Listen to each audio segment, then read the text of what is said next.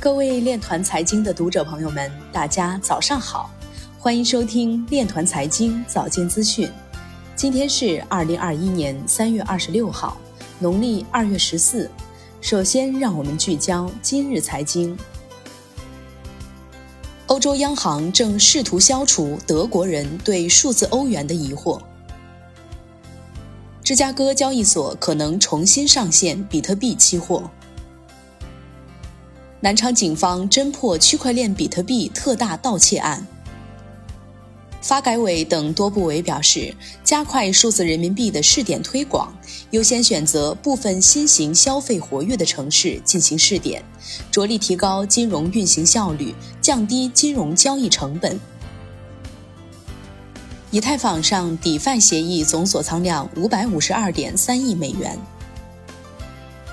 二十四小时合约市场爆仓超过十七点三四亿美元，比特币合约爆仓七点八二亿美元。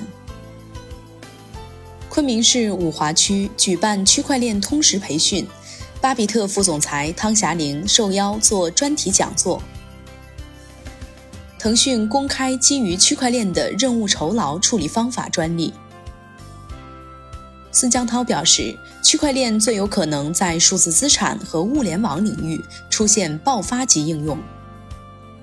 袁玉明表示，区块链可以助力资产数字化、降本增效、增加流动性。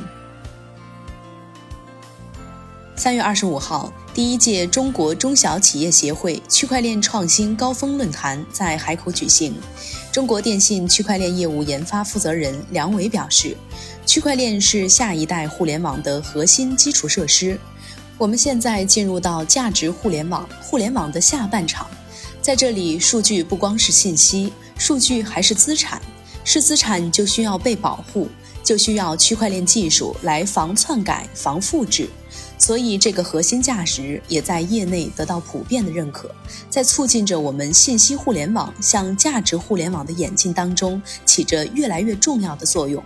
区块链其实也在成为防止美元霸权的重要技术。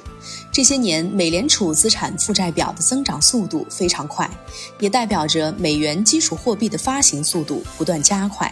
二零零八年金融危机之前只有九千亿，二零一四年可以达到四点二万亿，二零二零年美联储的资产负债表扩张到了七点二万亿。拜登上台又发布了一点九万亿疫情刺激计划。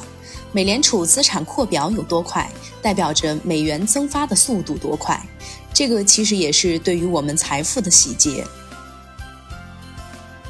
以上就是今天链团财经早间资讯的全部内容，欢迎转发分享。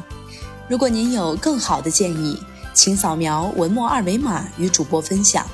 感谢您的关注与支持，祝您生活愉快，我们明天再见。